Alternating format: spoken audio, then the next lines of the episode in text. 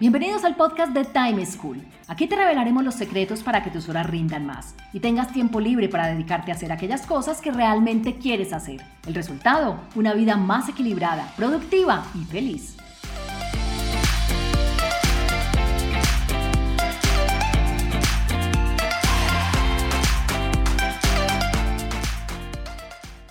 Hola, soy Juan Pablo Lema, un inquieto por la productividad y un estudioso del manejo del tiempo.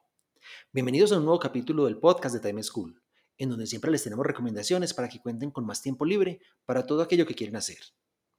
El tema de hoy es liderazgo y comunicación efectiva. Entender cómo la forma en que guiamos a los miembros de nuestros equipos, la forma como nos comunicamos con ellos y la forma como nos dirigimos a ellos incide en la productividad individual y colectiva. Para ello contamos con una especialista, Nayara Rosé Trujillo. Nayara es una coach y facilitadora española que ayuda tanto a profesionales como a empresas a solucionar posibles conflictos, mejorar su comunicación, alinearse con sus valores, gestionar su liderazgo, mejorar su motivación y generar un crecimiento personal y profesional. Lleva más de 20 años gestionando equipos y ayudando a que los mismos consigan resultados. Se ha formado en la Escuela Ontológica de Coaching acreditada por ICF. Es practitioner en programación neurolingüística aplicada a la excelencia profesional y cuenta con formación en mindfulness y meditación. Nayara, bienvenida. Muchísimas gracias por haber aceptado esta invitación al podcast de Time School. Muchas gracias, Juan Pablo, por invitarme. Un placer. Bueno, empieza por contarnos cómo llegaste al coaching y enfocarte en ayudar a las personas y a las empresas a conseguir los resultados que se proponen. Pues mira, te cuento, yo vengo de, la educación y es verdad que ahora en España hay como un boom del coaching, que ahora parece que hay más coaches que, árboles, porque somos muchísimos, pero es cierto que, el coaching lo que te da es una estructura. Eh, no solamente ha sido mi descubrimiento acerca del coaching, sino también sobre la PNL, los canales de, comunicación, lo que me ha ayudado un poquito a profundizar y a ir más allá. Entonces, simplemente es eh, todo lo que vas acumulando de años de experiencia, años de trabajo, años de gestión de equipos, de estar con personas, de conocer, de, equivocarte y pues lo que me ha llevado un poquito a, cambiar, ¿no? Y en vez de estar ahora con, delante de una clase de niños, pues al final las empresas también son clases, ¿no? Pero con adultos, ¿no? Con adultos que, ya han pasado, em, ya han pasado pues por, por, el cole, ya han pasado y ahora están gestionando equipos pero con otras edades. Entonces, al final, eh, he llegado ahí, yo creo que de manera un poco como evolutiva. Me, ha ido la vida empujando ahí. Así que muy contenta con eso también. Bueno, muy rico. Leyendo un poquito sobre tu experiencia, sobre lo que haces, a lo que te dedicas, hay una expresión que, que encontré y que utilizas bastante, y es que las personas estamos inmersas en sistemas. ¿Cómo es eso? ¿Cuáles son esos sistemas en los que estamos inmersos? ¿En qué consiste esta expresión? Pues yo después de descubrir lo que es el, mundo del sistema, el sistema en la empresa, el coaching sistémico, eh, me abrió las puertas a, una conciencia de ir un poquito más allá, ¿no? Para empezar, eh, parte de la base de que, tú mismo eres tu propio sistema. O sea, eh, dentro de, ti, de Juan Pablo, hay muchos Juan Pablos, ¿no? Igual que dentro de Nayara, muchas Nayaras. las creencias, las fortalezas, las áreas de mejora, eh, los miedos, esas voces internas ¿no? que van hablándonos. Entonces, esto genera nuestro propio sistema. Eh, en cuanto empezamos a tener relación con otras personas, ¿vale? Esto genera un vínculo y ya se abre, ya el sistema, ya somos dos. Entonces, si, lo ves así, desde tu sistema familiar, eh, sistema laboral, tú estás en una comunidad, vives en un sistema y el sistema tiene vida. Entonces, aparte de ser tú y yo, estamos generando ya un sistema que va empezando a, mm, adquirir su vida propia, su cultura, sus experiencias.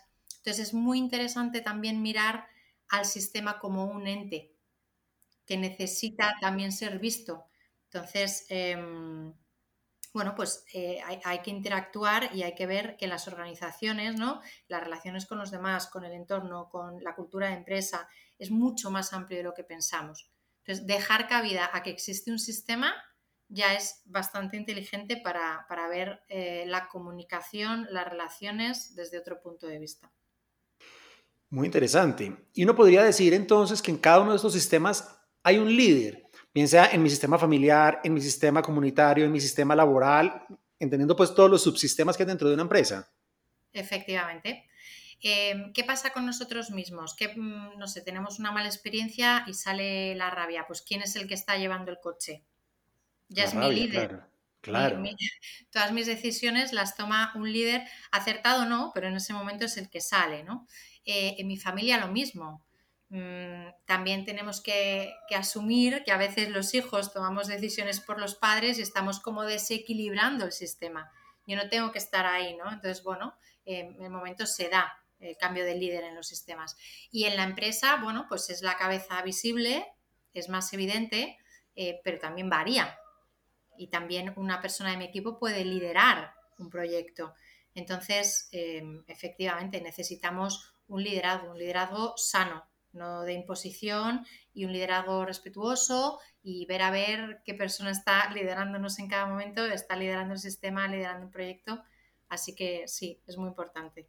O sea, desarrollar, desarrollar esa conciencia sobre ese liderazgo, por lo que, porque lo que tú dices, no siempre es el líder jerárquico, sino que dependiendo de la situación, hay diferentes roles que pueden asumir esta, este mismo rol de liderazgo. Y quiero enfocarnos un poquito ahí en los líderes, porque si siempre hay un líder, bien sea delegado, nombrado, asumido, impuesto, ¿qué tanto inciden los líderes en los resultados de los equipos o de los sistemas? Pues todo. Em, afortunadamente o desafortunadamente, cuando te dicen que en el sueldo de líder va todo esto, es que es así, o sea, quieres ser líder, bienvenido y te va a caer de todo, te va a caer crítica, te va a caer, o sea, si, si tú estás en una posición de líder y piensas que, que todo tu equipo, eh, las 50 opiniones van a comulgar con la tuya, no sabes lo que es un líder.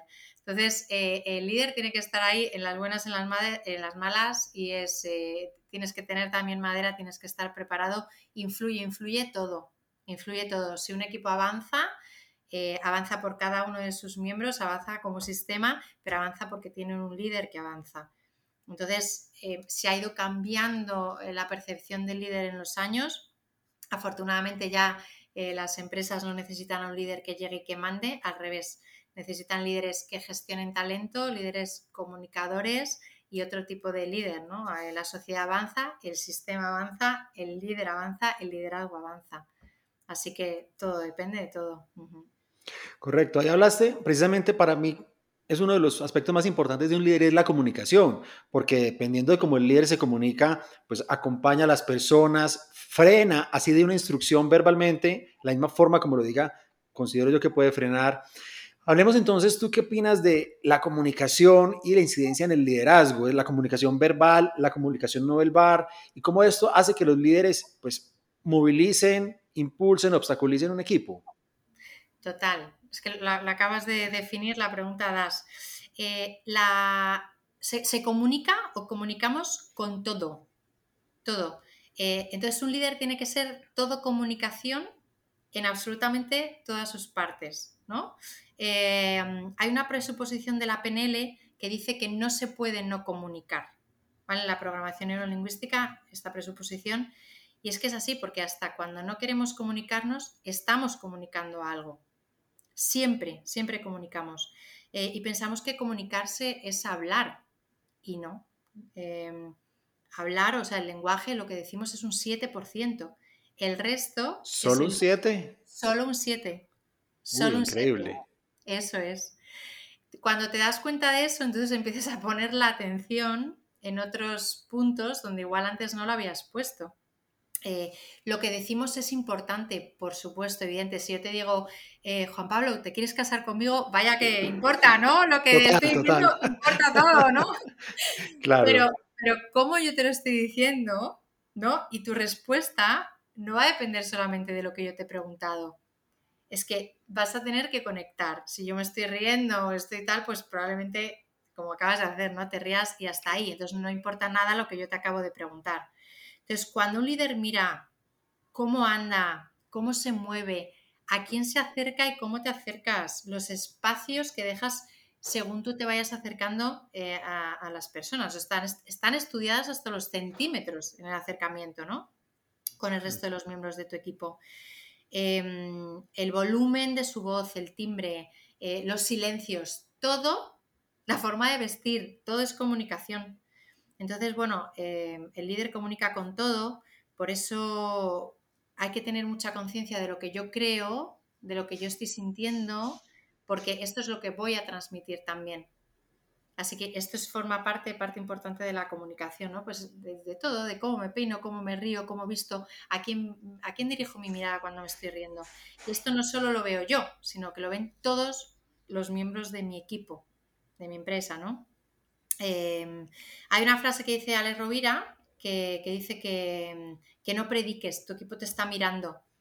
Y esto, trasladado al campo educativo, que es de donde yo vengo, es total. O sea, los niños no aprenden de lo que tú les dices, aprenden por imitación, modelan, que es otra parte que se trabaja también con la PNL, el modelaje.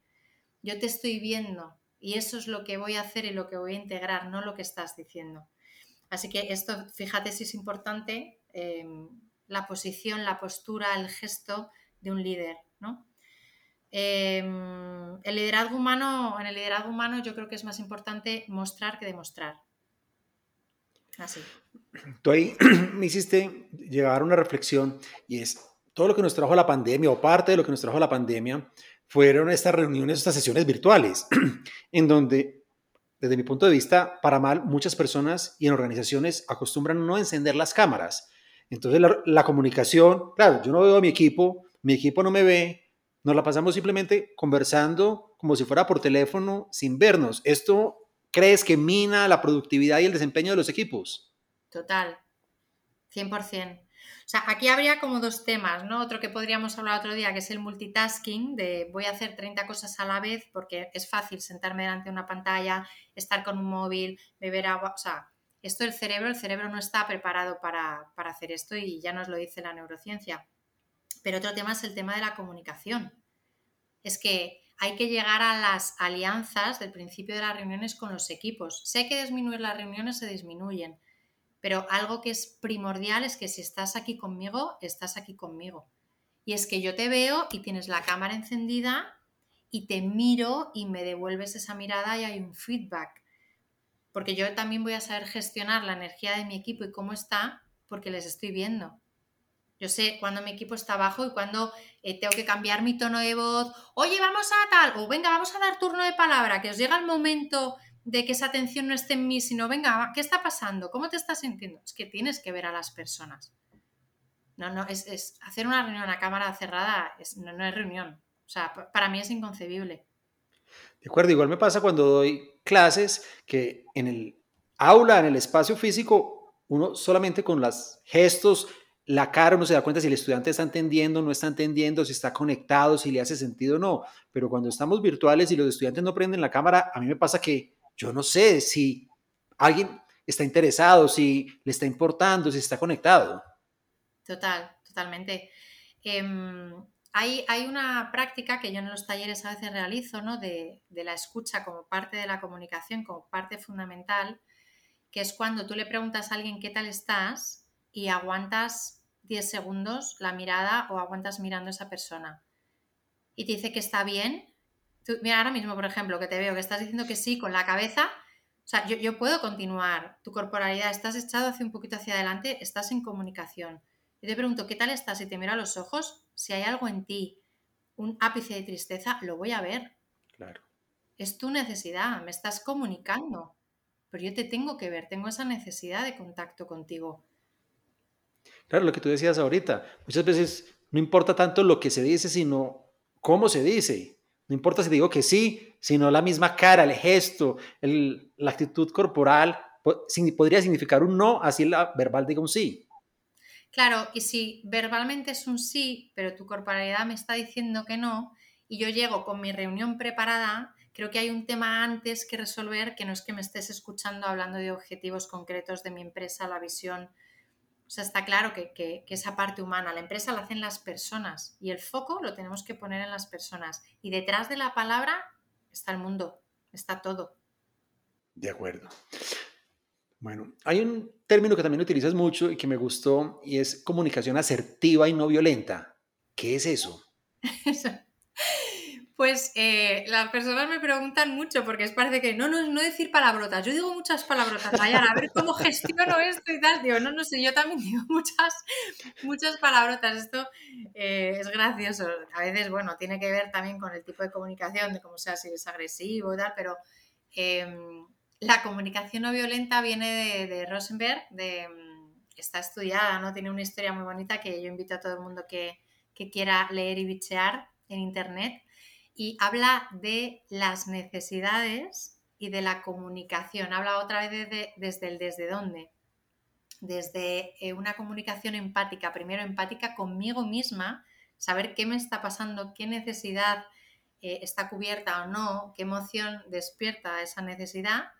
Y em, si yo me conozco y trabajo desde la empatía hacia mí, hacia mí misma, puedo ser empática con la persona que tengo enfrente. Entonces, eh, este tipo de comunicación no violenta lleva unos pasos, ¿no? Desde hablar desde el hecho y no desde el juicio. Y esto cuesta muchísimo, muchísimo, porque, em, bueno, te, lo resumo. El cerebro también eh, gasta como poquita energía, quiere gastar poca energía y quiere solucionar. Entonces, ante un conflicto, muchas veces eh, yo pregunto a, las personas a las que hago acompañamiento o en empresa y es, deja este tío es tonto, o no me entiende, o es que ya está, ya hemos arreglado el problema, se acabó. Y, no, o sea, tenemos que profundizar un poquito más. Entonces vamos al hecho y no al juicio, porque el juicio me impide ser empático, es lo que estoy poniendo yo, de mi experiencia, de mi criterio y algo mío. Entonces vamos a hablar en hechos, no en juicios, eh, con, con, lo que podamos demostrar, lo que podamos probar. Y de ahí cómo me estoy sintiendo yo con esto. Es que muchas personas, es cómo te sientes tú con la comunicación. ¿Qué hay, qué hay, qué hay detrás de eso? No, es que yo prefiero no hablar. pues si prefieres no hablar hay un tema ahí detrás, ¿no? O si terminas la comunicación zanjando, ¿qué, qué pasa? Entonces, primero, ¿qué, qué hay en mí? ¿Qué, de, ese hecho de la comunicación que despierta en mí? ¿Qué emoción? Y esa emoción se despierta porque hay una necesidad mía no cumplida. Las necesidades de las personas son legítimas. La necesidad comunicativa es una, de que me escuchen es otra, de sentirme parte de es otra. Si yo no me siento parte del equipo, se va a despertar en mí una emoción que me va a llevar a un gesto, que me va a llevar a, un taparme la boca, a un, una dejadez, un no quiero ser escuchado, me estoy tocando el cuello en la parte de atrás, quiero salir de esta situación. Es muy importante. Entonces, contacto, me pongo en contacto con mi necesidad. Y desde esa necesidad, siguiendo esa estructura, yo ya te puedo hacer una petición. Yo te digo, pues me pasa esto, me puedes ayudar con esto, necesito esto.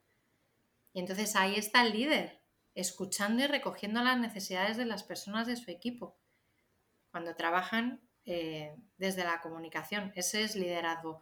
Liderazgo primero propio y luego, si yo sé lo que me pasa a mí, puedo ser empático y entender lo que le pasa a la otra persona.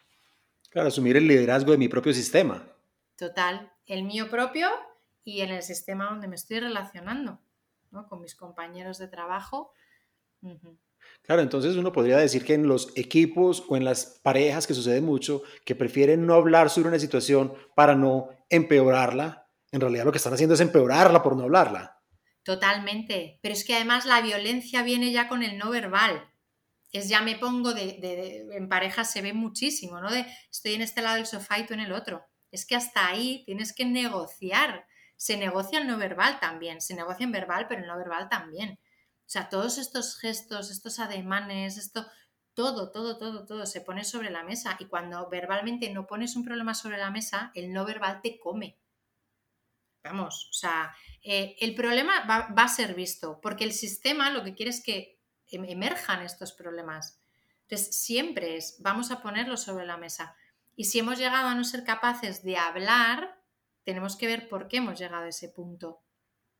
En algún momento tienes que levantar la alfombra para que saques la, pelusa, porque si no esa pelusa hace un bulto, la está viendo todo el mundo, ay no, todo fenomenal. Que en la cultura de empresas es, es Esta falsa felicidad es de lo primero que se trabaja en las pirámides que qué falsedad, no, no. O sea, en los equipos cuando hay de, ay, que hablan, que se quejan, que confrontan, esos son los equipos sanos. Esos son los que tú te sientas en una reunión y todos son sonrisas, malo. No lo creas. malo total. Igual que las parejas, los que gruñen, los que te giran, ah, pues esto no sé qué, son los sanos, ¿no? Los que no hablan, los que todos son sonrisas y fotos selfies, ahí hay algo que no, no está funcionando. Mm. Bien interesante. Bueno, para ir cerrando ya nuestro espacio, ¿tú qué consejo le darías a las personas que nos están escuchando y que quieren mejorar su estilo de liderazgo, su comunicación, precisamente para incidir en la productividad de sus equipos, de sus parejas, de sus sistemas? Uno o dos consejos que tú digas, mira, haz estas dos cosas o aplica estas técnicas o estos comportamientos te pueden ayudar a mejorar tu estilo de liderazgo y tu comunicación. Bueno, habría, habría una parte de, autoconocimiento importantísima. Y esto pasa por, bueno, pues hay personas que hacen estos acompañamientos y que miran, te miran a ti. O sea, te puedes mirar en un espejo para ver tu comunicación no verbal, mm, puedes mirarte mientras hablas, te puedes grabar, porque la comunicación no verbal es muy, muy importante, como es tu postura, tus gestos, tus ademanes, todo, no, es tan fácil. Entonces, autoconocimiento, eh, ¿desde dónde hablo? ¿Qué, ¿Cuál es mi comunicación? Em, si es agresiva, si es pasiva, pasiva-agresiva, o sea, tengo que conocer desde dónde hablo. Hay que conocer desde dónde escucho. Escucho para contestarte, escucho para defenderme, escucho para resolver o escucho porque te quiero escuchar. Y el acto de comunicación es muy generoso, entonces miro mi escucha, ¿no? Em, conozco y reconozco los canales. No es lo mismo como yo recibo la información si soy una persona auditiva, si soy visual y si soy kinestésica. Mi necesidad comunicativa varía. Eh, por ejemplo, hay, un grupo eh, pues que necesitan tener una información más estructurada, hay otras personas que van más por cómo se sienten ellas ¿no? y pasan la información a través de su cuerpo, eh, hay otras personas que necesitan un apoyo visual, ¿no? me estás explicando algo, dame una imagen en la que apoyarme, ¿no? Em, pues esto hay que tener claros los canales. Tengo que tener claro el mío porque siendo consciente del mío voy a ser capaz de tener claro las, eh, los canales de mi equipo, ¿no? utilizar bien los medios de comunicación, mm, que ya todo no puede ser por mail, que te tengo enfrente, que te quiero mirar a la cara, que, oye, ¿cómo estás? ¿No? O sea, al final estamos preguntando, oye, ¿qué tal? delante de un mail de la persona que tenemos en el despacho de al lado. Utilizar bien esos canales, que no todo es WhatsApp, que no todos son mails, que no todos son chat de empresa. Por favor, vamos a, mirar qué canal o qué medio vamos a utilizar para según qué conversación.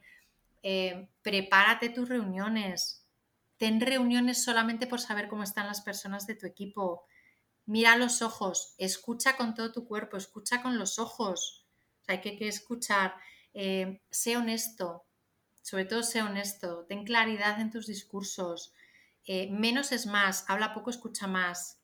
Si tienes que venir a una orden, a una, perdón, a una reunión a contarme algo, dime que me vienes a contar algo, hola, vengo en calidad de, te voy a contar esto, va a durar tanto y luego cada uno a su despacho. Pero cuando son reuniones eh, en las que, mm, hay, que hay que desarrollar un proyecto, escucha, prepáratelas, confronta, trabaja con el emergente, haz que cada persona se sienta partícipe en tu equipo.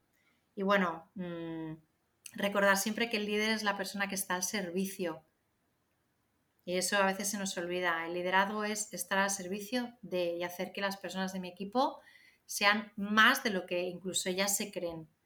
Así que no sé, desde esos tips. No sé si me he pasado, me he quedado corta. maravilloso, me tienes al helado aquí tomando nota eh, física y mental porque de verdad son prácticos, útiles, sencillos y lo que tú dices, se puede aplicar en todos nuestros ambientes no solo cuando lidero un equipo, un proyecto, sino también en mis relaciones con amigos, familia, pareja, etcétera.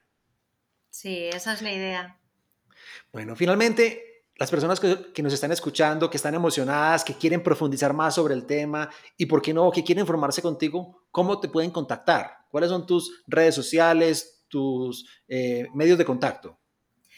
Pues eh, mi nombre, Nayara Roset, que prácticamente es, bueno, es mi marca personal y así me pueden encontrar en Instagram, en LinkedIn, en la página web también es www.nayararoset.com. Entonces, Nayara Roset, eh, en, cualquier, en cualquier red, ahí estoy. y súper contenta de hacer acompañamientos en empresa, acompañamientos de one-to-one, haciendo coaching o, poniendo cualquier tipo de, herramienta al servicio, de al servicio de nuevo de las personas que quieran pues hacer un cambio, remover un poquito la conciencia, hacer un, cambio y, y, el cambio primero en ellos para que luego cambie su sistema. Total, maravilloso. Bueno, Nayara, muchísimas gracias por tu generosidad, por tu amplitud, por ser tan especial con todos nuestros oyentes y compartir tantas cosas valiosas que estoy seguro les va a servir en su vida profesional y en su vida personal. Mil gracias. Muchas gracias, gracias a ti. Un abrazo. Un abrazo, chao. Y a ti que escuchaste esta conversación, te invito a que te animes a poner en práctica las recomendaciones y consejos que nos compartió Nayara para que mejores tu comunicación verbal y no verbal, logrando potenciar de esta manera la productividad de tus equipos y de cada una de las personas que lideras. Muchas gracias por acompañarnos y los espero en un próximo capítulo del mejor podcast de productividad y manejo del tiempo, Time School. Chao.